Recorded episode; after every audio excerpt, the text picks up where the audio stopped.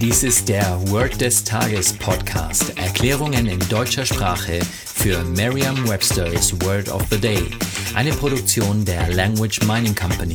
Mehr Informationen unter www.languageminingcompany.com-podcast. Das heutige Wort des Tages ist Scatter, geschrieben S-C-A-T-T-E-R.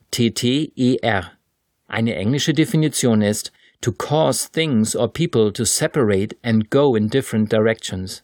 Eine Übersetzung ins Deutsche ist so viel wie sich streuen oder verteilen.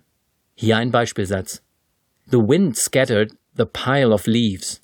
Der Wind verstreute den Blätterhaufen.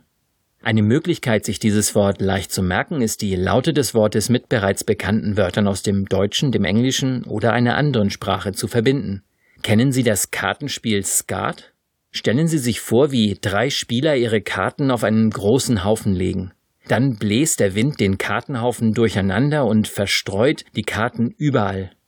Ersetzen Sie im Beispielsatz das Wort Leaves durch das Wort Cards, also Blätter durch Karten. Sagen Sie jetzt noch einmal den geänderten Beispielsatz. The wind scattered the pile of cards.